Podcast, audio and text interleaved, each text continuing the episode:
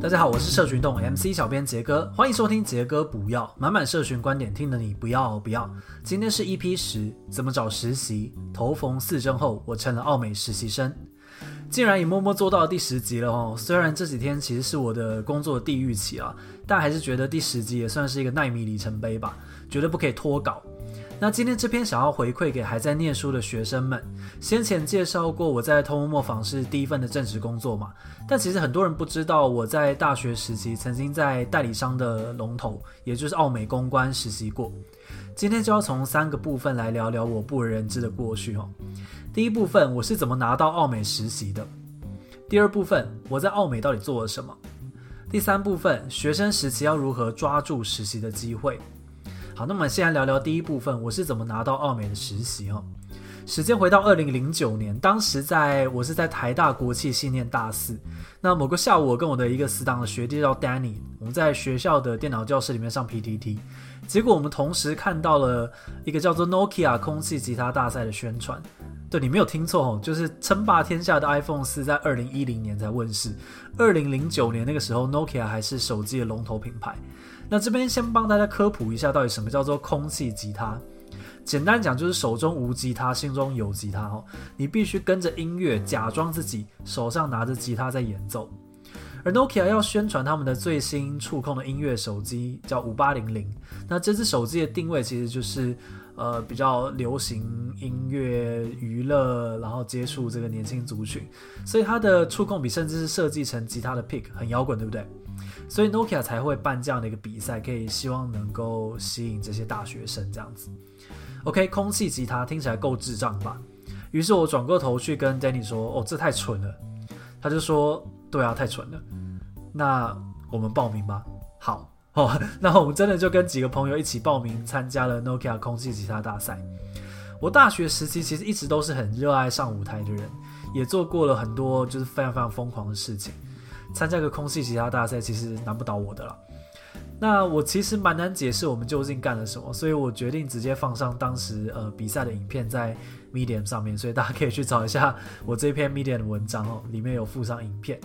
那当然不意外，我们就凭着常人难以理解的风格，就打入了决赛。在决赛的表演中，我们火力全开啊！那整首音乐结束的 Ending Pose，我想要表现的再更狂野一点点。结果呢？结果我就一头撞上了舞台前的椅子。那我结尾的时候，我就一边忍着痛比出摇滚的手势，一边觉得哎，头顶好像有点凉凉的哦。我用手一摸头，结果就发现，靠，全部都是血。那我当场就被送去医院的急诊室，然后呃，最后在头顶缝了四针吧。负责帮 Nokia 举办这系列比赛的公关公司就是奥美。那当时奥美的窗口还特地跑去医院来看看我的伤势到底怎么样啊？我想他们当时心中想的应该是这个活动参赛者疯了吧？啊！但也因为这个荒唐的事件，奥美公关团队还有 Nokia 的行销部门，其实对我们留下了蛮深刻的印象。说真的，搞成这个样子，印象要不深刻也是蛮难的啦。那事后我们也因此有了机会跟奥美的窗口聊聊。那他们觉得我们这几个小鬼虽然跟疯子一样，但脑袋还算挺清楚的，而且又是念台大的，感觉创意也是挺丰沛。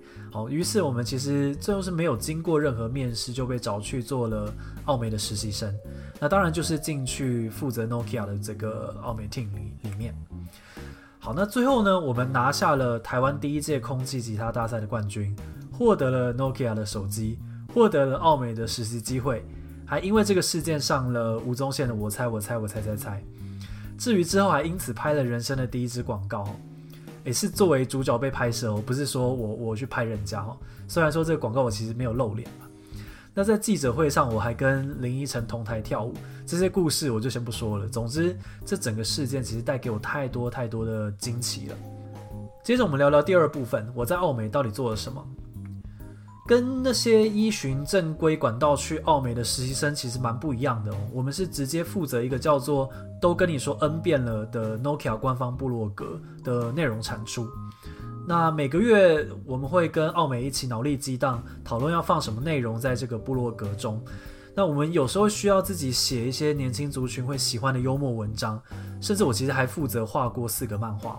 说真的，当时到底做了什么内容，其实我早就有一点忘记了。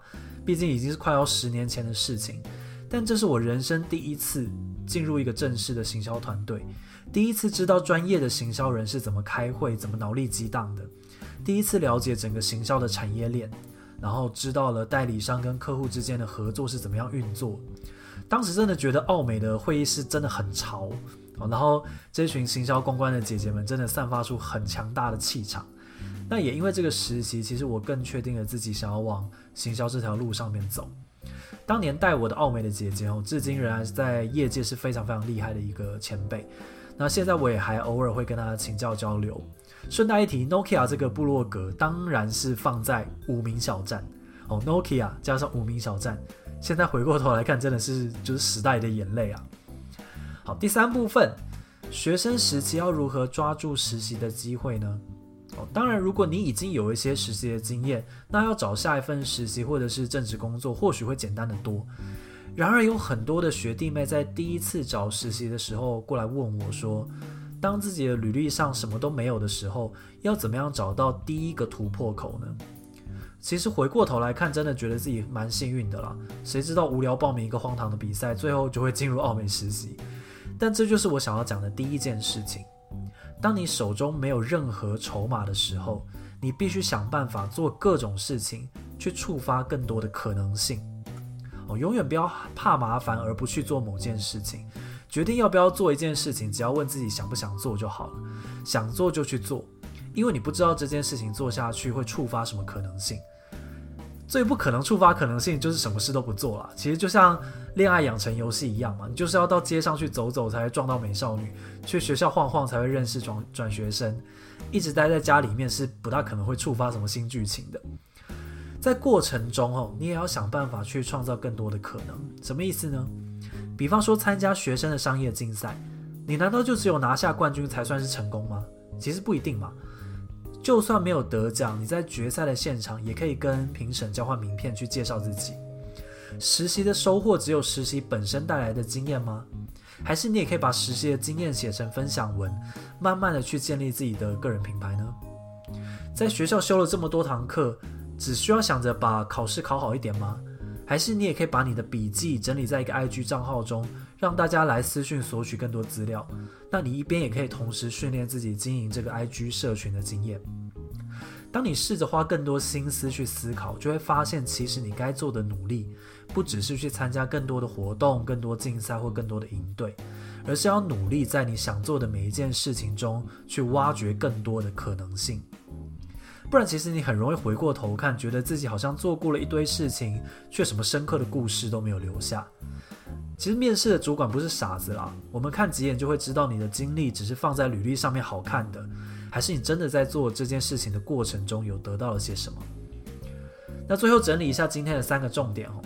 第一，当你在找第一份实习机会，履历上还没有任何其他经验的时候，想办法做各种事情去触发更多的可能性。第二，不只是要做更多事情，还要努力在你想做的每一件事情中去挖掘更多的可能性。第三，但是头缝了四针还是太夸张了，这个真的是不用学哦。